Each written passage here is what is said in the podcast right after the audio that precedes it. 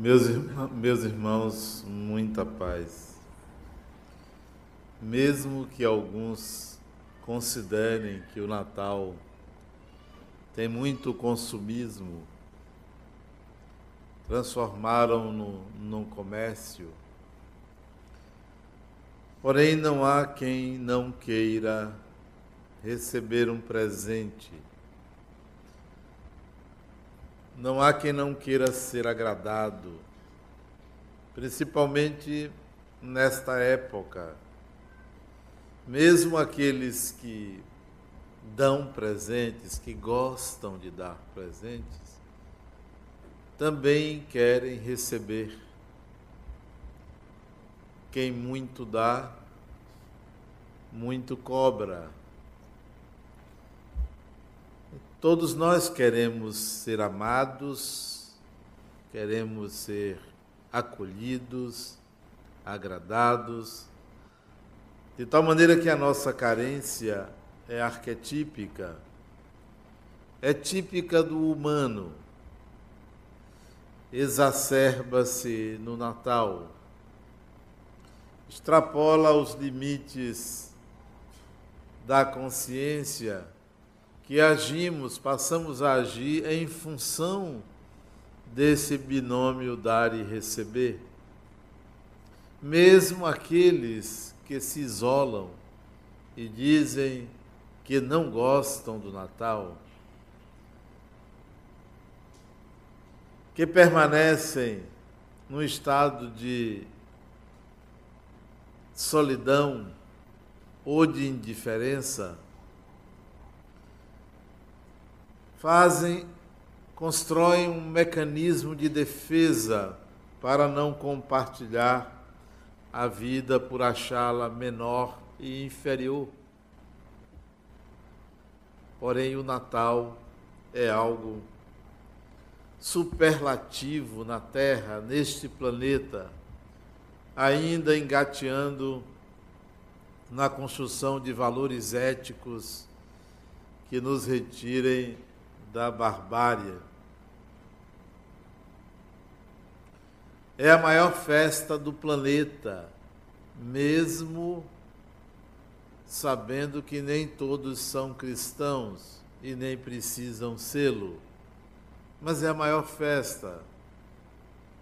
A terra vibra numa faixa diferente. Nos tornamos mais condescendentes Diminuímos o ritmo, a correria, a não ser para comprar presentes. O Natal significa, acima de tudo, renascimento. Porque o símbolo do Natal é o nascimento de uma pessoa de nome Jesus, um judeu, que propôs algo novo, algo diferente, e que esse algo novo foi compartilhado pela humanidade. Digo pela humanidade porque o calendário cristão rege o referencial de tempo neste planeta. Então, esse indivíduo, Jesus, de nome Jesus, já que não existiam sobrenomes naquela época, esse indivíduo, Jesus, trouxe algo novo. E enquanto não nos apropriamos desse algo novo, nós vamos querer dar e receber presentes como um símbolo. E temos uma satisfação muito grande em pegar um presente e embrulhá-lo. Não entregar nu e cru, embrulhá-lo. Nem percebemos que isso é simbólico e temos a vontade de ver estampado no rosto do outro a surpresa e a gratidão pelo presente. Fazemos isso conscientemente, mas é um ritual que vem do inconsciente, porque o que Jesus trouxe não foi um presente material. É um tesouro que ansiamos em encontrar, enquanto não encontramos, fazemos isso. E vamos continuar fazendo sem nenhuma crítica. É bom dar e receber presentes. Até é bom para o comércio, gera empregos. Isso é bom, pode continuar consumindo. Pode, isso não é um problema. Isso até vem contribuir para o dinamismo social. Mas o embrulhar o presente, o querer a surpresa do outro, significa que o que Jesus veio trazer ainda não foi totalmente percebido. Por isso que embrulhamos.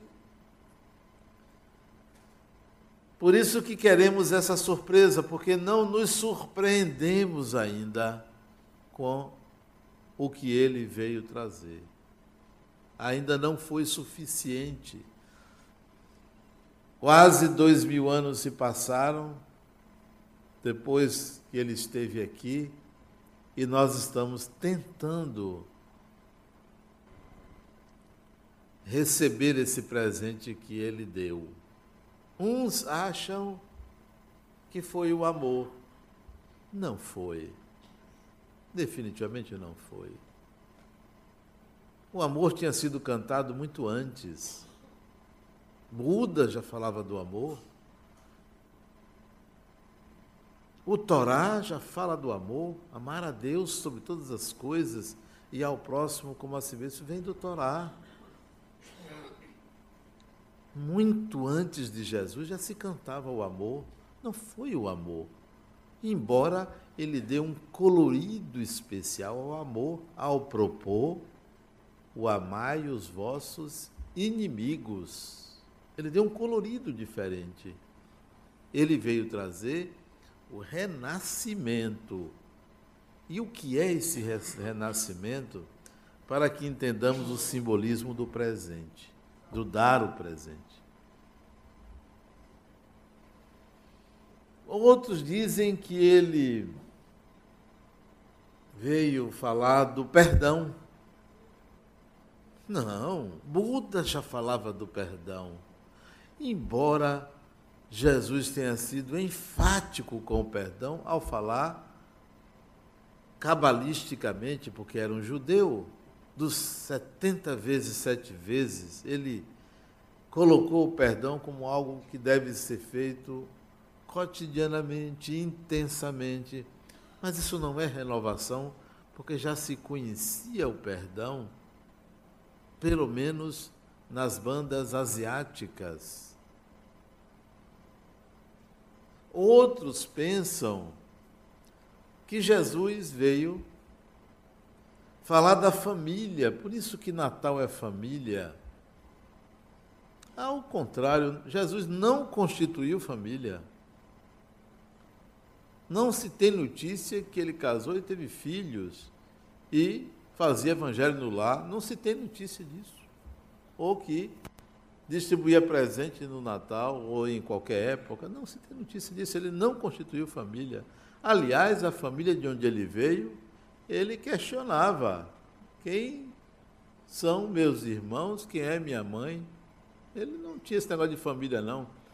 A mãe, de vez em quando, procurava ele, ele não achava ele, porque ele não era muito de família, não. Mas nós, pelas nossas necessidades, criamos um mito fantástico. Criamos, esquecemos Jesus e criamos o Cristo, que não é Jesus. Então, o que é o renascimento? Que mensagem é essa? Ele chega a dizer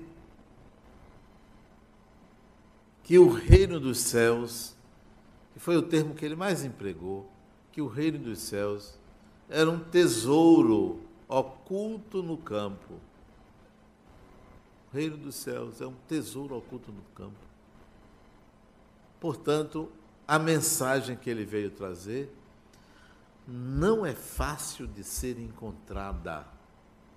Não é fácil. É um tesouro oculto. É boa, mas está oculto. Por isso que você enrola o presente para dar um rumo, uma estratégia, uma forma de você encontrar, você tenta materializar. Mas é claro que você não vai encontrar dessa forma. É um tesouro oculto no campo. Esse tesouro tem que ser trazido à sua consciência. O renascimento é a consciência do tesouro. E é preciso que você tenha essa consciência. Por mais que você compre um presente, dê à pessoa, receba, por mais que você se confraternize com a família, que você perdoe os seus inimigos, que você abrigue um mendigo, que você cumpra todos os ritos cristãos, a si mesmo ainda faltará a descoberta desse tesouro. Ainda faltará. É preciso. É preciso. É necessário. E não precisa ser cristão para isso, não precisa ser budista, não precisa ser do candomblé ou de qualquer segmento, porque é tarefa estritamente pessoal. Ontem eu encontrei uma pessoa que assistiu a minha palestra de quinta e me disse assim: Adenauer, você é o meu Natal. E ela conseguiu me deixar me sentindo como um mendigo. Olha a, a história, como é interessante. Disse, eu sou o seu Natal? É. Eu resolvi lhe dar um presente, ajudar você. Porque ajudando você, eu me sinto bem. Eu vou ajudar uma pessoa. Você é meu Natal.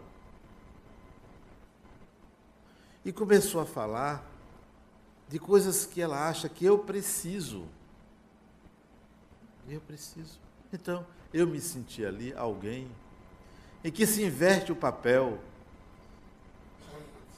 Em vez de eu consolar, ela tentava me consolar e conseguiu. Porque ela me disse coisas que pouca gente me diz. Pouca gente me diz, porque as pessoas criam mitos, né? Estava conversando aqui com o Djalma, criam mitos. Ele estava contando que uma pessoa chegou e disse para ele, quando ele olha, ele. Como é, John? Vê a vida do outro. Vê a vida da pessoa toda. Não existe isso. São mitos que se criam. Mitos. Né? Olha a gente aqui em cima e pensa que tem deuses.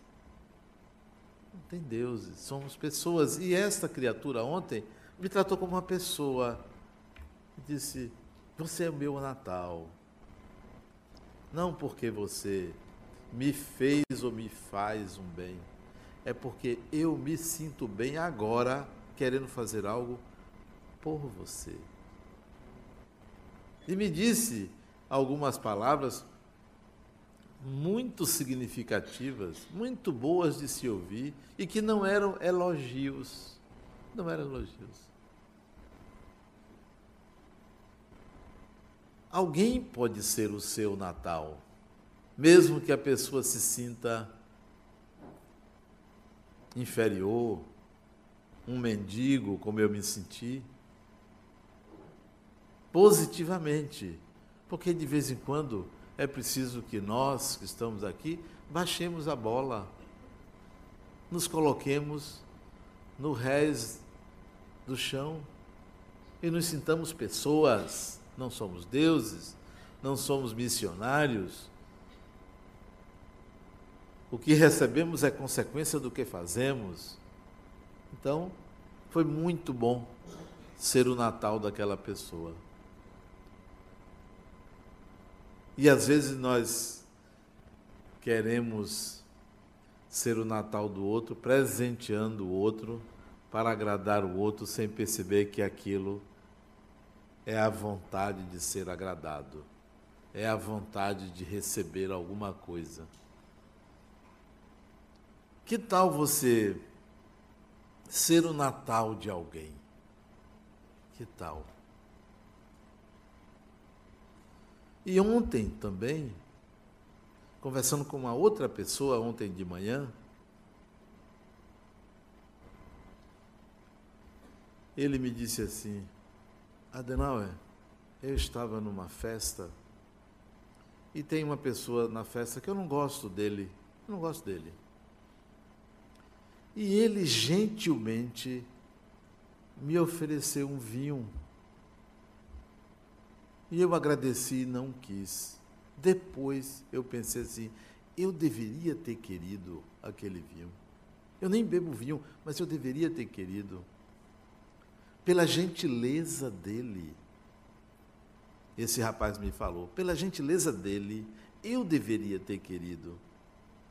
Então, que tal vocês permitirem no Natal sair do lugar de cuidadores para serem cuidados, para deixar que alguém faça alguma coisa por você e você ser o Natal daquela pessoa, como esse rapaz me falou ontem.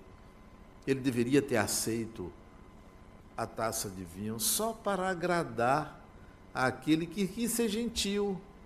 Mas ele disse: O meu orgulho não permitiu que eu aceitasse. Foi o meu orgulho. Ora, quem era ele para querer me agradar? Como se eu fosse um necessitado. Quem não é necessitado? Quem não é? Quem aqui pode dizer: Eu de nada preciso nem de ninguém? Então, deixemos o outro nos presentear por nos enxergar pessoas, pessoas normais. Nem sempre o nosso orgulho deixa que isso aconteça.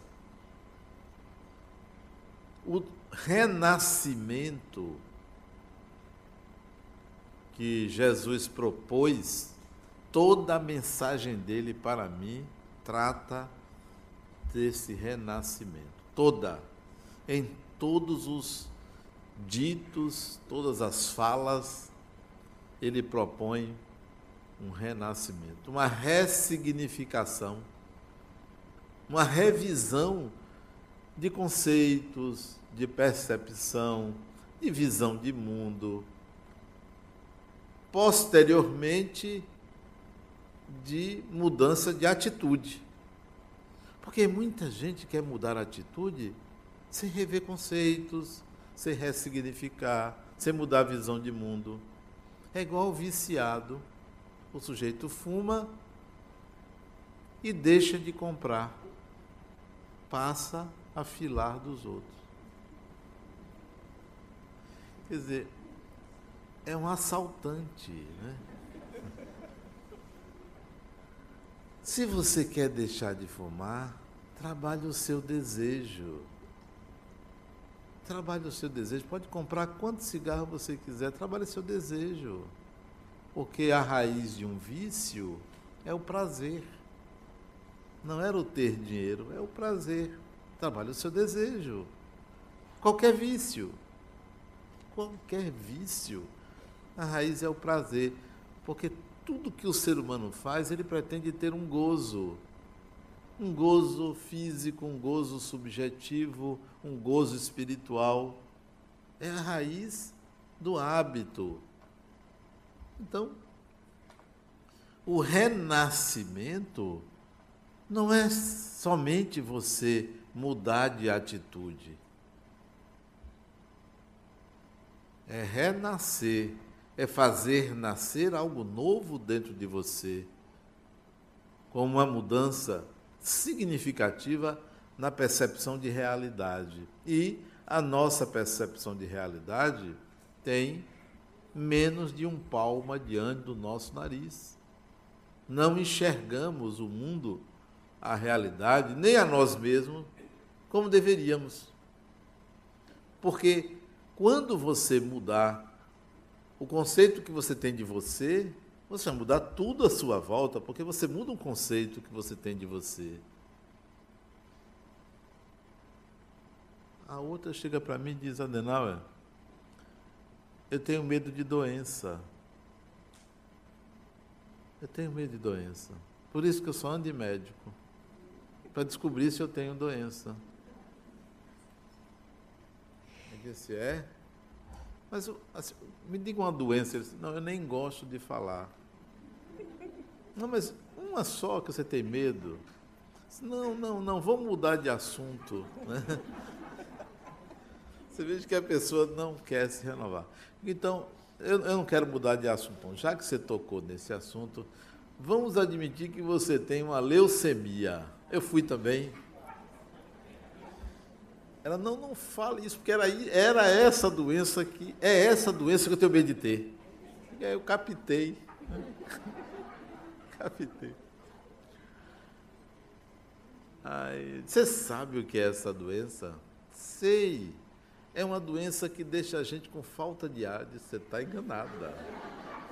Essa talvez seja a forma que você vai morrer, mas não é leucemia. Aí comecei a explicar sintomas da doença. Portanto, você nem sabe o que é doença e já tem medo. O nome disso é infantilidade. Medo do desconhecido. Isto é ignorância. Isso é desconhecimento das coisas e de si mesma.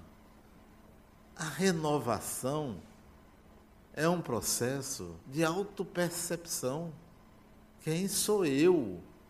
Ah, mas eu não sei quem sou eu. Por isso que você pensa no mundo, porque você não se vê. Então você teme o mundo, você teme a vida, você limita tudo. A proposta de Jesus era: olhe para você, veja quem é você, cuide de você, perceba-se no mundo. Pô, depois você se transforma, depois você transforma. Depois você muda de atitude. Não, mas tem gente que pensa que renovar-se é mudar de atitude. A partir de amanhã, eu vou fazer dieta. Vai engordar. Vai engordar. Você vai se privar. Você vai conter o curso da vida. Quer emagrecer? Mude conceitos. Ressignifique o prazer de comer. Estabeleça para você uma disciplina não do que comer ou da quantidade de comer. Uma disciplina que implica em reduzir seus níveis de ansiedade. E por aí você começa a rever você mesmo, você mesma. Então, não é renovação de do que fazer. 2017 eu vou pular três ondinhas, como é? Na praia. Vou jogar um presente para Iemanjá. Vou vestir de branco. Pá, vai cair, vai tropeçar. Porque não é amanhã, não é o tempo, é, é agora, é você. Pode fazer o ritual que você quiser. Pode, pode fazer, não tem problema não. Pode se enganar. Faça uma maquiagem bonita, né? homens de branco, com aquele sapato de novo rico, né? sem meia, que ele sai, né? de bermuda, né? Dando risada para todo mundo, com a champanhe na, na mão, e por aí vai tudo engano, enganoso, para tentar mudar com a estética e o aspecto externo. Não. Renovação não é isto. Isso é, é, isso é tentar mudar a atitude. É chegar ali, eu vou pedir perdão àquela pessoa. Porque sou cristão, eu vou pedir perdão. Ó, oh, fulano, eu lhe perdoo. Não faça isso, porque não é assim. Isso é enganoso. É enganoso. O primeiro perdão é dentro de você, não é fora de você. É algo diferente. Não é o que você vai falar ou fazer. Isso vale, mas não se engane, porque não é mudança de atitude de quem fazia errado e vai passar a fazer o certo. Como assim? É certo e errado? É uma mudança interior. Quem eu sou, o que quero para mim, o que quero para o outro. Depois eu vou mudar. Conta uma lenda hindu que um guru caminhava numa liteira, o nome não é liteira, mas num, numa carruagem, com o servo dele carregando ele para cima e para baixo para ele pregar. E chegou na estrada, tinha um homem deitado no meio da estrada. O servo do guru desceu, foi lá, conversou com o homem e o homem não saiu. Ele voltou, mestre, eu conversei com ele, mas ele não quer sair. Deixe comigo. O guru desceu, foi lá, deu um tapa no homem. O homem se iluminou. O guru foi embora. O homem saiu, foi embora. Moral da história. Não é a atitude. A atitude pode ser a melhor possível, porque talvez a pior tenha um conceito adequado para o momento. Porque se fosse assim, Jesus não chicoteava. Ele não iria chicotear. Tem um momento, tem uma proposta, tem uma proposição. Antes da mudança de atitude, tem o sentido do Natal. Renascimento interior. Renovação interior. E tem um, um propósito máximo que eu considero de Jesus, respeitando aqueles que falam que Jesus veio pregar o amor. Para mim não veio, mas Cada um diz o que quer, eu também digo o que quero, cada um interpreta como quer. Tem um propósito máximo que eu extraí da fala de Jesus, que para mim se aplica sobremaneira ao Natal. E que o Espiritismo, mais do que qualquer outra doutrina, veio realçar. Veio realçar. Embora tenha muita gente que diga que a máxima do Espiritismo é fora da caridade não há salvação. Não concordo. É bom fazer caridade, pode fazer. Vale a pena, tire um trocadinho do bolso, dê uma roupa, é, aconselhe alguém, dê o ombro amigo, isso faz bem. Faz bem a você, faz bem ao outro. Mas essa máxima é do catolicismo fazer caridade. Foi o catolicismo que fez um bem enorme ao Ocidente, fazendo instituições de caridade. Veja, até aqui no Brasil tem muitas instituições de caridade feitas pela igreja, que tem um trabalho belíssimo em favor dos mais pobres. O Espiritismo veio para outra questão, que revive o que Jesus veio fazer que significa você renascer. O que é? Que é o tesouro oculto. Tesouro oculto. Eu estou bebendo essa água, ela vai acabar. O tesouro oculto nunca acaba. É um modo contínuo divino. É algo que uma vez encontrado, nunca desaparece, é incorporado à estrutura da consciência do espírito. O espírito inicia sua trajetória totalmente inconsciente, como princípio espiritual, totalmente inconsciente. Vai aqui, vai ali, vai aqui, vai ali, integra-se ao vegetal, ao animal, e vai num processo de amadurecimento contínuo. mas sem a menor consciência disso. Uma topeira. O princípio espiritual é uma topeira. Tem a menor consciência.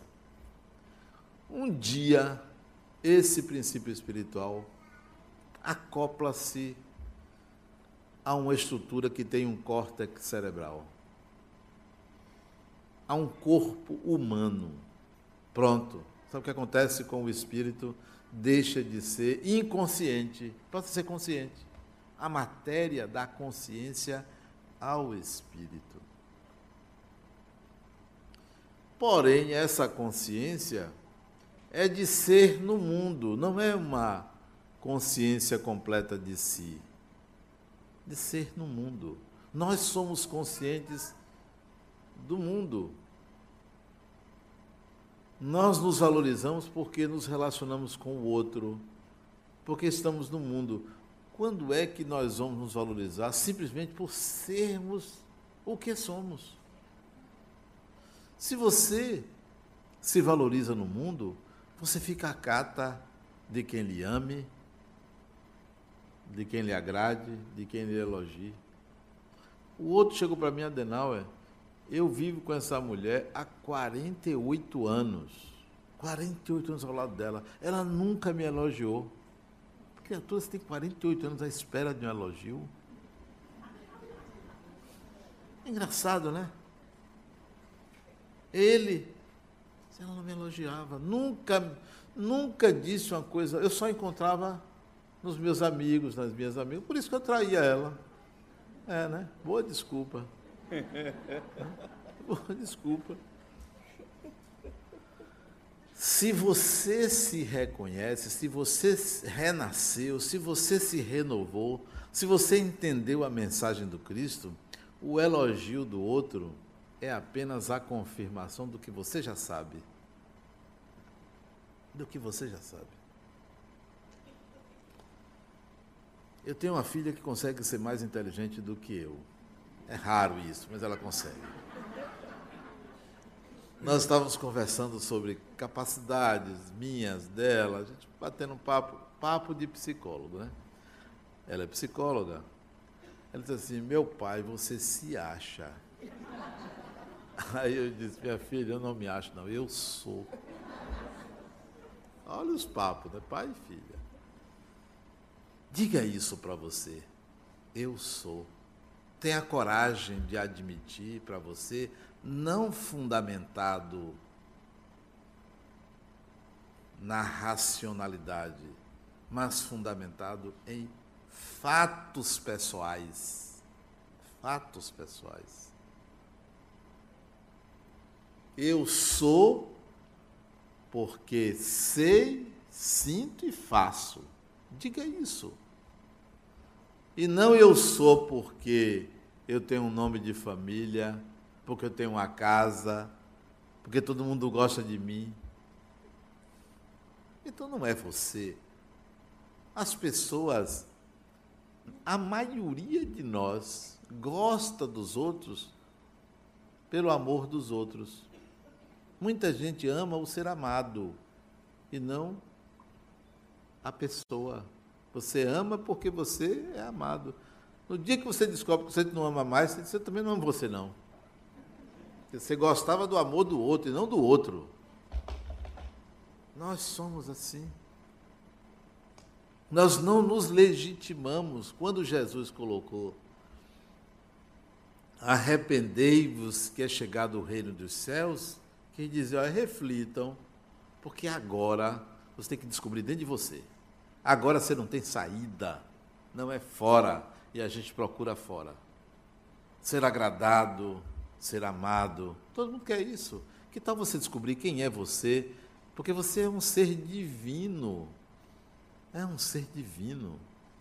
Criado por Deus. Então, o que, que ele fez? Um carente eterno? O que, que ele fez? Uma pessoa acata de elogios?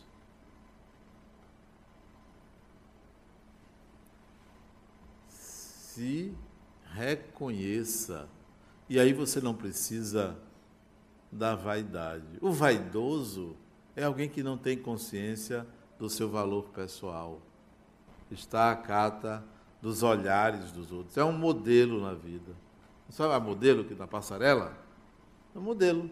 Fica na passarela querendo o quê? Que todo mundo olhe e diga: "Oh, que coisa maravilhosa". Os vaidosos são assim, querem ser vistos e admirados. E se você se admira, se você se reconhece, se você sabe seu valor, você é humilde. Humildade não é o silêncio da capacidade pessoal. Humildade não é você se omitir quando você é capaz. É você reconhecer quem você é. O renascimento que o Natal propõe e que o Espiritismo vem reviver e que é a máxima do Espiritismo, máxima. Se não tiver isso, não presta. Vai ser mais um movimento de sacerdotes querendo levar pessoas a administrarem as culpas. Não, fulano. Vá, faça uma caridade. Você não fez isso, você não fez um aborto. Faça uma caridade. Como se isso fosse a resposta. Ah, você falou mal das pessoas, vai distribuir um cobertor. Deu, no Natal dê cesta básica. Não é isso, o Espiritismo não veio para isso, isso é pouco. O Espiritismo não veio para nos transformar em pessoas que buscam redenção pelos erros cometidos. Olha, isso é karma. Tem que pagar, tem que resgatar. E o Espiritismo o espiritismo não veio para a gente culpar os desencarnados que nós, olha o que, é que nós fazemos com o desencarnado? Bullying espiritual. Chamamos todo mundo de obsessor. Bullying. Desencarnou, encostou em alguém, obsessor. Olha, é bullying. Já pensou se você desencarnar e alguém lhe chamar de obsessor? Você não vai gostar, não. Ninguém gosta. Você fica ali, mas dá vontade até de perseguir. Ah, é? Eu sou obsessor, né? Então você vai ver. Agora, agora é que você vai ver quem eu sou. É bullying isso, bullying espiritual. Preconceito. Nós, nós fizemos isso quando a excelência da mensagem espírita é você é um espírito imortal. Esse é o grande tesouro que você deve integrar à sua consciência. Foi isso que Jesus quis dizer quando falava do reino dos céus é um reino, é um tesouro. Agora você vai reinar, porque você é o espírito que você quer acreditar que existe. O Natal é o renascimento dessa condição, dessa condição, antes inconsciente e agora consciente eu não morro. Meu corpo morre e a morte dá sentido à vida no corpo. Renove toda a sua vida, toda a sua história, todos os seus conceitos, a forma de lidar com o mundo a partir da descoberta desse tesouro, que é intransferível, até porque o outro não precisa que você deu o seu, ele tem o dele. Você pode fazer ajudar ele a despertar essa consciência de que é um espírito imortal e não ficarmos botando panos quentes, né? Oh, não, faça isso, faça aquilo. Você te desencarna. Quem foi que falou para mim outro dia? Sim, o desencarne na quarta-feira de duas pessoas no escritório da Caixa Econômica, onde eu tive a honra de trabalhar durante boa parte da minha vida. Adenauer foi uma tragédia, ela presenciou. Foi uma tragédia. Não foi, não. Isso não é tragédia. A morte não é uma tragédia. Nós é que construímos a tragédia. Nós é que transformamos a morte numa tragédia. As pessoas voltam. Voltaram. Ah, mas a forma, a forma, se você considerar, será sempre trágica. Porque é a morte. No hospital, um acidente de carro, um assassinato, ou suicídio. Volta-se de N maneiras, mas todo mundo volta. Você já pensou em como vai ser a sua? Deus me livre. É, Deus lhe livre não vai te livrar, não. Ele quer que você morra. Não vai te livrar, não. Porque a morte dá sentido à vida no corpo. Transformamos tudo em tragédia. O outro, 72, 73 anos, espírita de carteirinha, me procura, Adenauer. Eu vim aqui falar com você que eu não aguento mais o quê? Eu vou morrer, tô com câncer. Eu digo, que bom. Ah, fazer o quê? Vai morrer, que bom. Você é espírita, fulano. Espírita de muitos anos. Isso tem tempo. Uma obra social grande, é, escola, creche, centro espírita. Estava com medo que ia morrer. Estava com câncer, um câncer num estágio já com metástase, vai morrer. Que bom, a pessoa voltar. Dizer o quê? Ó, oh, que pena. Não, seja homem, bicho. Sabe o quê?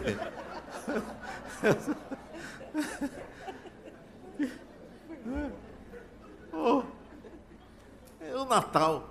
O Natal é isso. É renovação, renascimento. Chegue em casa, diga assim para tu, gente, eu sou um espírito, pronto. É agora que a, a vida vai acontecer. Porque eu descobri e tenho certeza e consciência que eu sou um espírito. E ficar brincando de, de, de crença, brincando de ser espírita, ser espírito. Aqui nós colocamos as religiões falando, e olhando assim, todo mundo vai desencarnar. Eu quero ver esse fulano desencarnado, procurando Jesus. Vai achar o quê? Vai achar Satanás, porque ele fala muito de Satanás. Né? Só fala porque eles criaram, né? Vai ter uma surpresa. Porque ele falava, Jesus está muito ocupado, né? Vai encontrar o quê? Um posto. O outro, né? Dizer, não, morreu, a gente vai para a substância infinita. Vai virar poeira, vai ficar olhando como se estivesse no deserto. Não tem saída para o ser humano senão a consciência de que é um espírito imortal. Nós somos espíritos imortais. Então, leve essa mensagem para o seu Natal. Faça o Natal de alguém, tenha o seu Natal, cumpra todos aqueles ritos que você está acostumado a cumprir, mas não se esqueça da sua imortalidade. Muita paz.